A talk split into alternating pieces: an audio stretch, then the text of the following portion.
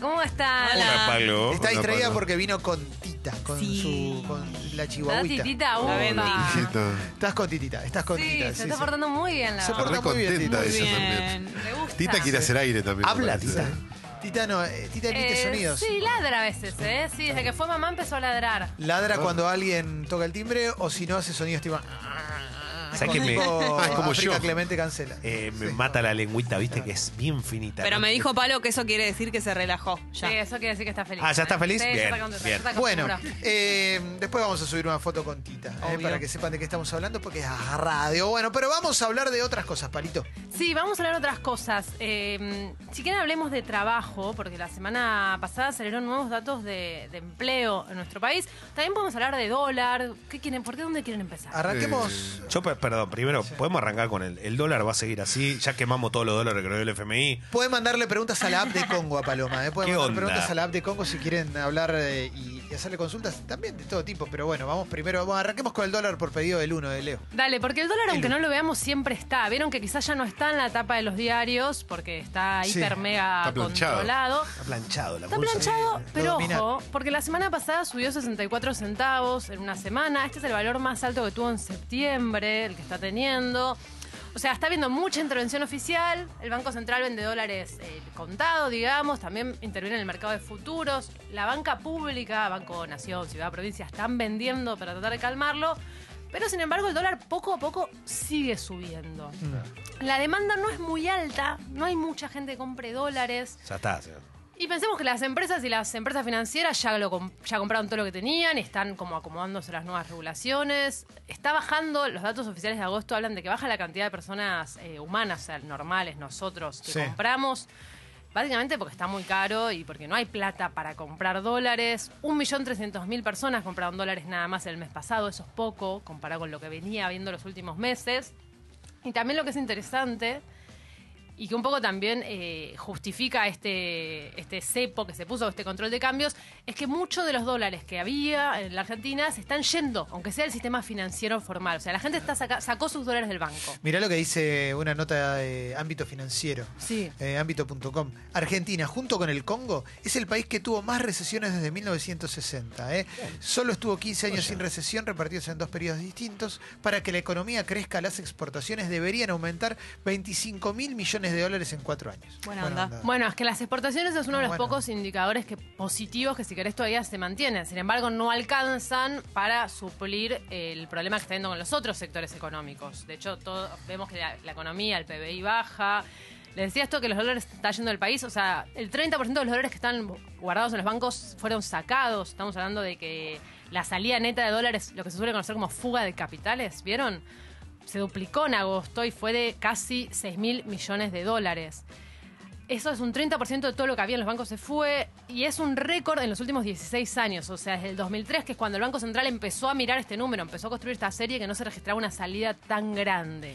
Yo te quiero hacer una pregunta muy básica con respecto a- al dólar. Sí. Eh, cuando fueron las PASO, al día siguiente subió un montón. El dólar subió, no sé, casi 15 pesos, no me acuerdo, pero subió un montón. 10 Sí. pesos mínimo subió. ¿Qué pasa si el 27 de octubre sigue la tendencia de las PASO en las elecciones y finalmente se confirma algo que ya estamos imaginando? ¿Va a haber un impacto tan grande en, en suba de dólar o se queda así porque ya sabemos que venía así? Mira, yo creo que el impacto político, o sea, la noticia política ya se dio. De hecho, en el extranjero se descuenta, con cualquier persona que hables, cualquier nota que leas, se descuenta que el ganador va a ser Aníbal Fernández. Alberto. Alberto Fernández, perdón. O sea, eso no debería estar como un factor que condicione una nueva suba del dólar. Sí, lo que decir es que ahora hay un montón de medidas que se están tomando para que el dólar se mantenga más o menos a esta altura, que no se sabe si un próximo gobierno va a mantener o no. Sí está la incertidumbre de cuáles van a ser las medidas económicas. Porque cuando un gobierno renueva, más o menos sabes qué Pero- va a pasar. Cuando viene uno nuevo, bueno, ahí hay un poco de Eh, incertidumbre. Palo, cuando apenas eh, se disparó el dólar, Alberto Fernández salió a hablar y dijo, bueno, ahora es un, es un, es un número razonable el que tiene el dólar ahora. Eh, ese también fue un mensaje a para mí, eh, fue un mensaje a posteriori, o sea, imagino que no va, porque acá se arma un desastre si, si, si asumen y de repente vale 100, vamos a poner un número cual, el que sea, no sé, 80. Sí. Ya hay cosas que son imposibles. Te lo comento porque ayer fui al supermercado eh, al mediodía Una y salvo eh, lo- los fideos que están en precios cuidados están 30 pesos. Los fideos que no están en precios cuidados, la marca más barata está 60. Sí, sí, es una locura. A lo que voy es que ya estoy dando un al- alimento básico y mega barato. Sí. Mega barato. Ni hablemos del, del- del resto de los, de los alimentos. Sí, sí, sí, no. Una suba del precio del dólar sería sin lugar a dudas una tragedia en lo que respecta a impacto en los precios y a pérdida del poder adquisitivo del salario. Eh, a- Fernández salió a decir que 60 pesos le parecía un precio razonable para el dólar, un precio que podía llegar a ser de equilibrio, teniendo en cuenta la inflación acumulada. Pero bueno, también la inflación sigue presionando al dólar. O sea, nosotros, la inflación quiere decir que cada vez los precios suben más, suben más, suben más, y entonces el dólar empieza de alguna manera, entre comillas, a quedar barato cuando el precio del peso sube mucho. Entonces, eso presiona para una nueva devaluación, pero una nueva devaluación te presiona para más inflación. Es como un círculo vicioso que, que es necesario cortarlo porque si no es interminable. ¿Por qué nunca hay un factor de equilibrio entre esas cosas? Digo, por ejemplo, el dólar sube hasta 60, ponele, y se queda ahí. Los precios siguen subiendo hasta ponerse, suponemos, al valor de ese dólar a 60. Claro, pasa que el único... ¿Por qué el dólar queda barato si están balanceados finalmente? Y por- Ponele y queda todo en el mismo Porque valor. la inflación sigue, pero además porque el único factor que impacta en el dólar eh, no es solamente la suba de los precios. De hecho, el problema que está viendo ahora con el dólar, más allá de las LELIC y todo eso que ya fuimos analizando en otras columnas, es que hay muy poca oferta. O sea, la demanda es poca, no se mueve, no se compran muchos dólares, pero hay muy pocos dólares disponibles. Hay dos maneras básicas en las que está entrando dólar a la Argentina hoy. La primera es el campo, o sea, los que exportan, cualquier exportadora, pero sobre todo son cerealeras y olaginosas acá. El gobierno, de hecho, se juntó la semana pasada para decirle al campo, loco, liquiden la soja, liquiden las divisas. Y la respuesta del campo fue, no. La respuesta del campo fue, todavía nos quedan 25 toneladas de soja sin vender, que es el doble. Siempre colaborando el campo, eso está bueno. que onda, el campo siempre, con siempre, todos los tiene, gobiernos. siempre tira la mejor. Sí, sí, eso es la mitad de toda la cosecha que hubo este año, que fue récord, que fue altísima, y además es el doble de lo que suele quedar para esta época sin vender. Y le dijeron, bueno, ¿y cuándo va a entrar esa plata? ¿Cuándo lo vas a vender? Y el campo dijo, no, no, esa plata va a entrar después de las elecciones. Vamos a seguir vendiendo promedio entre 400 y 500 eh, millones por semana, que es lo que venimos vendiendo los últimos meses, pero no vamos a apurar la liquidación.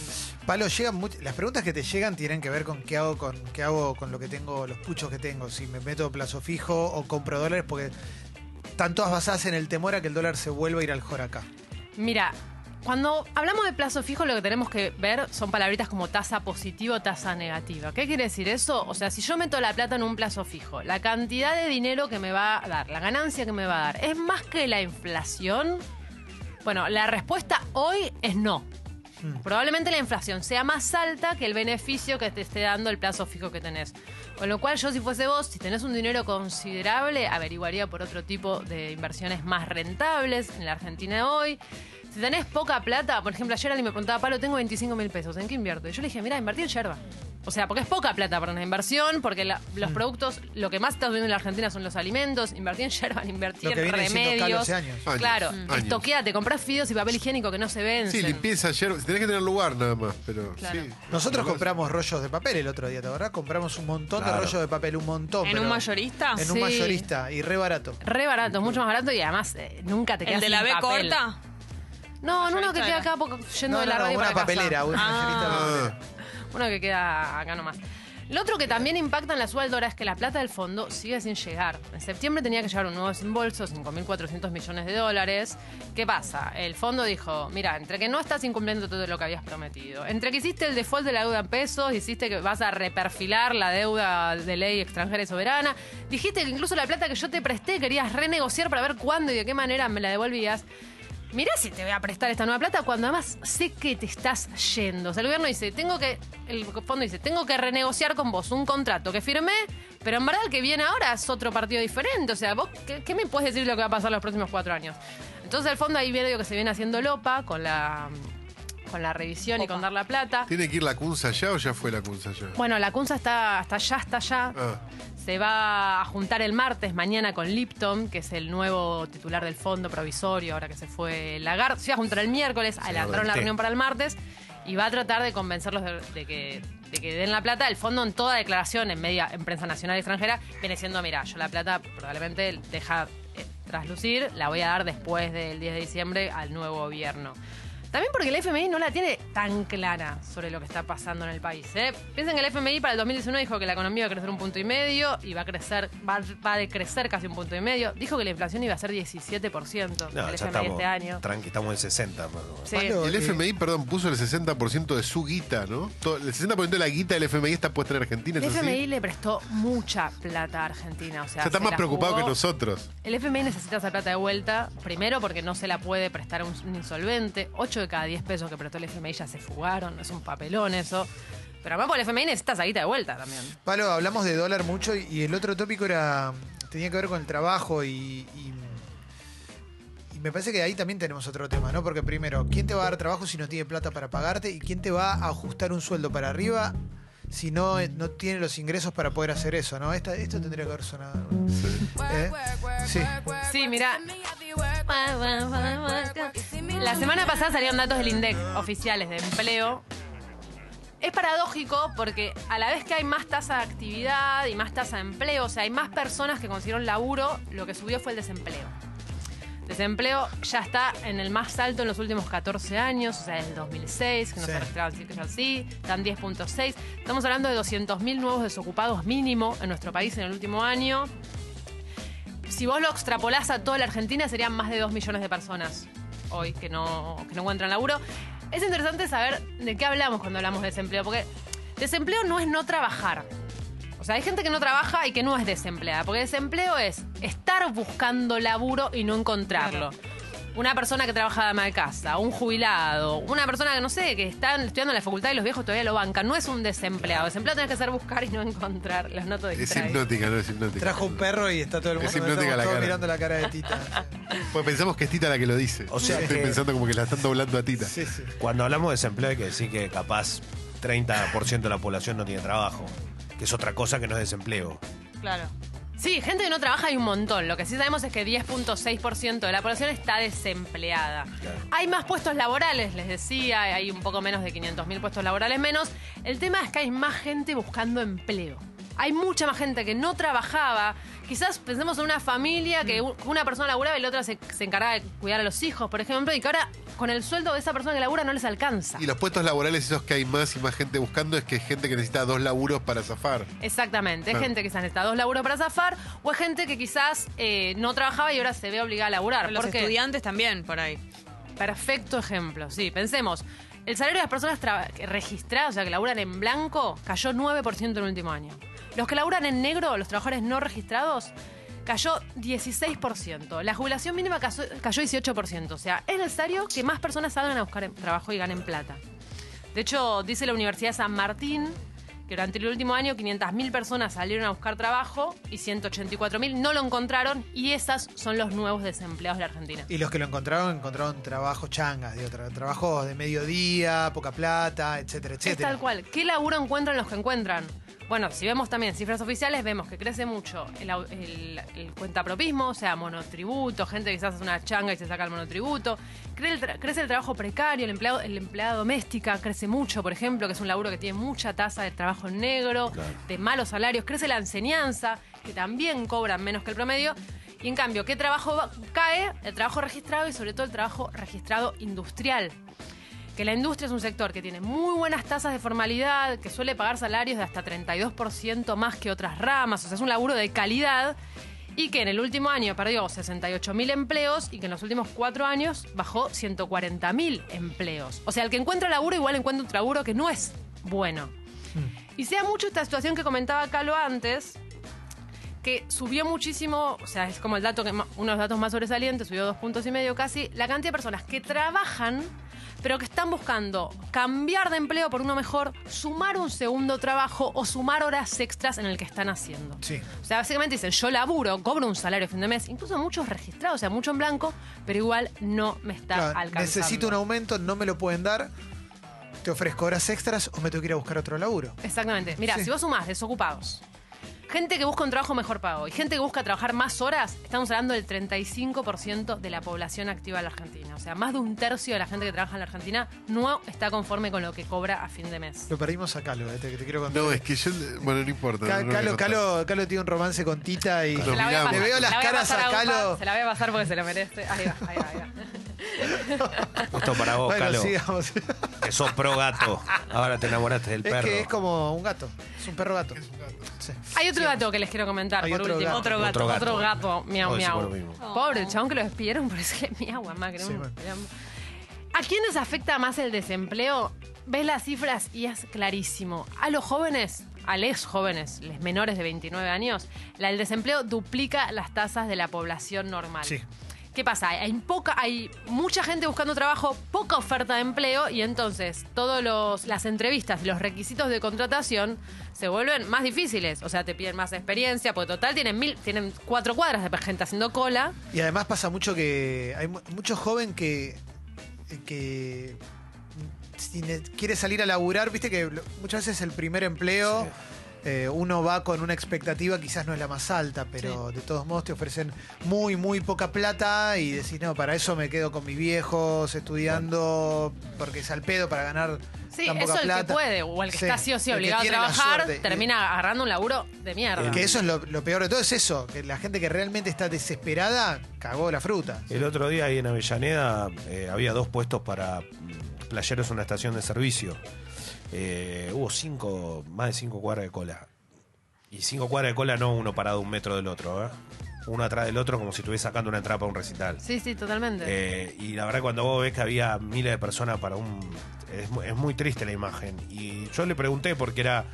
Pasaba por ahí, pregunté por eh, a uno de los chicos que estaba haciendo la, la cola y le digo, ¿y, y qué onda? Le digo, porque si vos estás acá... le- Y me decían que estaban ahí porque es un trabajo mucho mejor que cualquiera de los otros que ofrecen. Y vos te pones a pensar y analizar la situación y no va en contra de ningún playero ni nada.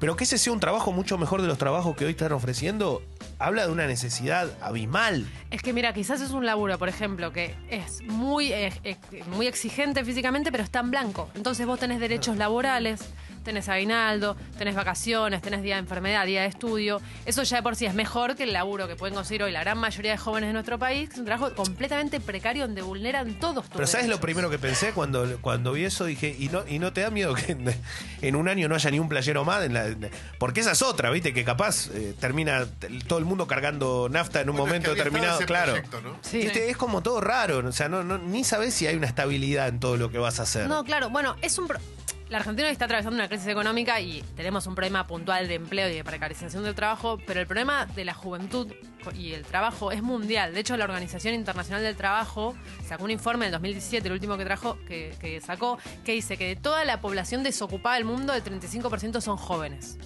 O sea, se está viviendo un proceso donde la juventud le está costando a nivel internacional. Después tenemos las particularidades acá. Y la juventud le está costando y pensá también en el que, el que se quedó sin laburo y tiene más de 45, 50 y también tiene que volver a insertarse en el mercado No, laboral. ni hablar. Y, y encima, eh, acostumbrado a otras épocas, espera una remuneración acorde con su trayectoria y le ofrecen Tal cual. una plata de principiante que no alcanza para nada en caso de que lo consiga. Completamente. Y después tenemos el caso de las mujeres, que ahí sí, si ves, a las mujeres jóvenes ya es como el bingo de la maldad y todo lo malo que te puede pasar en la vida, porque el desempleo en las mujeres en general es más alto que el nivel en general, es un punto más alto, un poquito menos, pero si ves las mujeres jóvenes, las menores de 29 directamente, la tasa de desempleo es mayor al 23% versus el 18,5% de los varones. O sea, son 5 puntos porcentuales más. Las mujeres menores de 29 años son las que más salieron en el último año a buscar trabajo, son las que impulsaron quizás la suba del desempleo y a la vez son las que menos trabajo encontraron. Qué, qué panorama eh, que tenemos. Es un panorama Esperanzador. difícil que además, obviamente, va a tardar un tiempo en estabilizarse, sí. Bombas, Pablo nombraba recién que el- los empleos en la industria en los últimos cuatro años bajaron 140 mil puestos, si no me equivoco. Y en Canadá, con la legalización del cannabis, el primer mes generaron 95 mil puestos de, trabajo. Necesitamos una legalización y necesitamos toda esa industria y toda esa guita urgente acá en Argentina y en América Latina. Y Sí, después el acá. cannabis es una industria pujante en el mundo en general, está creciendo mucho. y- En- Sí, acá, Perdón, por ejemplo, generó un puesto de trabajo para el hijo de Gerardo Morales, que, que- que tiene la concesión de, de- de la, la plantación de cannabis en Jujuy. Mira, El único, ¿no? El único. sí, Y sin licitación. Bueno. Eh, no, en Estados Unidos, eh, solo en los estados en donde se legalizó, generó la misma cantidad de fuentes de trabajo que perdimos nosotros acá en Argentina desde que un señor es presidente.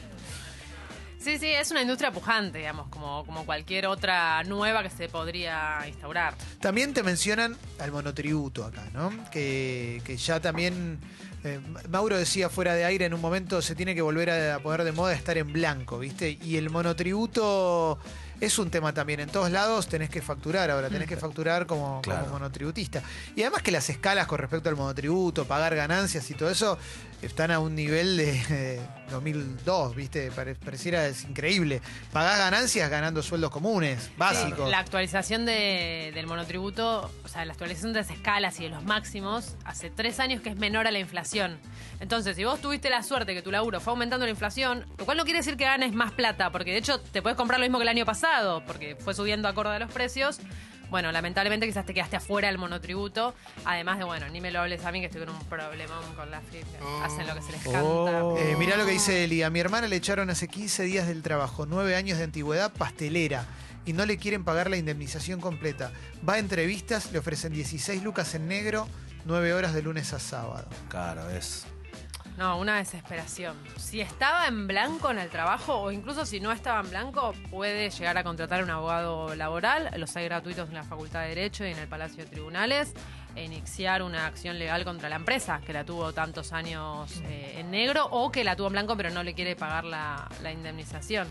Después sí, el mercado del montón. trabajo está muy difícil, más si sos mujer, más si sos de un rubro como la pastelería, que es un rubro que no se caracteriza por tener buenos sueldos. Mirá lo que es, dice es Manu. complicado, sí. Dice, en 5 años de trabajo con mucho esfuerzo logré ahorrar 5 mil dólares. ¿Es un monto que puedo invertir o me lo guardo para el difícil año que viene? Que se lo guarde, ¿no? Es medio difícil hablar de invertir, Mira, ¿viste? ¿Qué ayer me yo? preguntaban lo... Ayer un chico me preguntaba si, si era un buen momento para empezar con un emprendimiento personal. Yo creo que eso justamente es una decisión muy personal, eh, depende de qué, yo qué sé, ustedes se pusieron Congo en un año difícil y Congo funciona, o sea, es un ejemplo de, Sí. de algo bueno, de algo que funciona. pero que gente- funciona, a ver, seamos sinceros, funciona hasta ahí, porque es Raspando. un milagro, Sobrevive, claro. O sea, digamos. no, no es que. Y depende de cosas, claro. Claro, no depende es que ya está. mucho. Sí, No, sí. no, no, sobrevive Porque y- justo teníamos público. y vive gracias a la, la pasión de sus oyentes.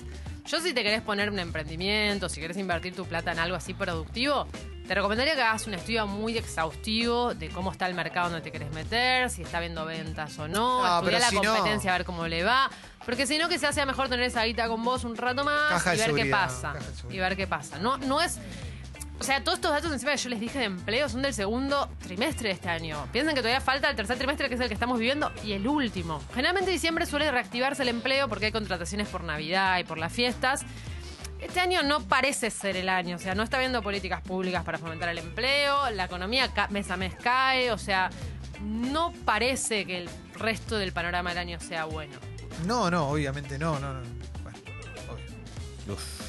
Eh, tengo un montón, ¿eh? Eh, Sí, dice mandale. Ana, en mi trabajo están sacando 100 personas por mes, la situación está durísima. Tenemos muchas, muchas historias relacionadas a eh, situaciones de trabajo. Mira, a ver, una dice, gano 17 lucas al mes, estoy blanqueada a medias y trabajo 10 horas por día. Aún así, es la mejor oferta que tengo. Es increíble, ¿eh? Es increíble. Sí. Es una pauperización. No, es interesante también poder analizar, porque viste hay mucha gente, muchos economistas eh, liberales que dicen que, bueno, que el problema es por que la Argentina necesita una reforma laboral, que el mercado del laburo es muy caro y que entonces, por ejemplo, como contratar a un trabajador en blanco es tan caro, mejor tenerlo en ne- mejor flexibilizar el mercado del trabajo y de esa manera fomentar la contratación. La verdad que esto no, no es así. Primero porque Argentina, de hecho, por ejemplo, los derechos laborales eh, pagan 10 puntos, 10, una carga impositiva 10 puntos porcentuales más baja que países como Alemania, como Francia. Es alta, sí, es en torno al 39%, pero es mucho más baja que la de los países a los cuales Claro. nos queremos parecer. Lo otro, por ejemplo, es que la Universidad Nacional de Avellaneda hizo un estudio interesante que dice que en los últimos cinco años hubo 13 países en el mundo que implementaron reformas laborales. 11 de los cuales, cinco años después, tienen una reducción del empleo en torno al 2%. O sea, flexibilizar el mercado del trabajo, hacer que sea como comer y descomer, ¿vieron eso? Que sea fácil Sí. contratar y despedir, no te garantiza que vaya a haber más empleo. De hecho, las estadísticas, y cuando te pones a revisar la historia argentina y la historia de otros países, te das cuenta que no, que la flexibilización laboral lo que trae es más desempleo. Que que sea más fácil despedir hace que despidan más. Manu Aparte, dice- cualquier sí. mano en general que se le da al empresariado termina saliendo como el orto. Totalmente, porque además, mira, ahora por ejemplo, la economía está mal, entonces hay menos, menos sueldos, entonces hay menos consumo, entonces la economía va mal, entonces hay menos, es como una espiral de nuevo, una espiral descendente, que para cortarla vos tenés que hacer que haya más plata en el bolsillo de la gente, es fácil, y esos más salarios. Dice Manu, me quiero mudar sola. Espero a diciembre a ver qué pasa o me mando. ¿Y ¿Cuál No, será tu situación? mandate, te vas a ir sola, Sí, es el proyecto fue. más lindo que vas a hacer en tu vida. Respira hondo y mandate. Mandate, ten en cuenta todo lo que te van a pedir, averigua bien el alquiler. Hemos hecho columnas de alquileres, qué te puede exigir, qué no. Por ejemplo, la comisión inmobiliaria ya no te la pueden cobrar. Haz un croquis de cuánto pensás gastar. Pero come arroz todos los días y sé feliz. Damián dice, gano 48 mil todo en blanco, pago 20 de un crédito UBA con un banco del Estado y los HDP me descuentan 6 lucas de ganancias. Pedí que me den parte del sueldo en negro. Claro, es una barbaridad. Sí. Es Es una mucho barbaridad. que te descuenten Mm. eso, porque está 48 lucas, no es lo mismo 48 lucas hoy que en 2002, No. No, no, 2003. No, además él está poniendo cerca de la mitad de su salario en un crédito UBA, que seguramente lo tenga por los próximos 25, 30 años. Y mientras suba la inflación y no tanto su salario, el porcentaje va a ser cada vez mayor. Yo le recomendaría que haga algo que es muy común, pero bueno, es una manera de evitar este tipo de situaciones, que ponga a alguien a cargo de él, que lo blanquee de esa manera, o sea, que ponga ya sea o el padre, la madre, o, a- alguien muy cercano y allegado que tal vez no tenga trabajo, que está en coso, y que lo ponga a cargo de él mientras tanto, así trata de descontar de esa manera y que no le, que no le quiten tanto dinero, porque es una barbaridad, 6 mil pesos, más teniendo en cuenta que es una persona que tiene un crédito, es una locura. Es una locura. Bueno, vos estás hablando de los famosos descuentos que te pueden hacer en ganancias, que es poner una persona a cargo, puede ser un familiar, un hijo. Ah, digo, porque capaz no tiene hijos. Exacto. Un montón de. con tu pareja y ahí la ponés. de descontar cosas. el alquiler si estás en blanco. Podés descontar el el personal de limpieza doméstico si lo tenés en blanco. Claro. Bueno, que vaya por ese lado puede ser una buena opción. Eh, vamos a cerrar y, y quedaron un montón de preguntas afuera, pero después Paloma las va a contestar en su Instagram seguramente, ¿no? ¿Eh? Sí. Le pueden escribir ahí Ah, arroba bueno. Paloma Boc y por supuesto vamos a subir la columna porque es recontra útil Uf. a Sexy People Podcast. ¿eh? Gracias Palito, ¿eh? un placer, un lujo. Gracias a ustedes.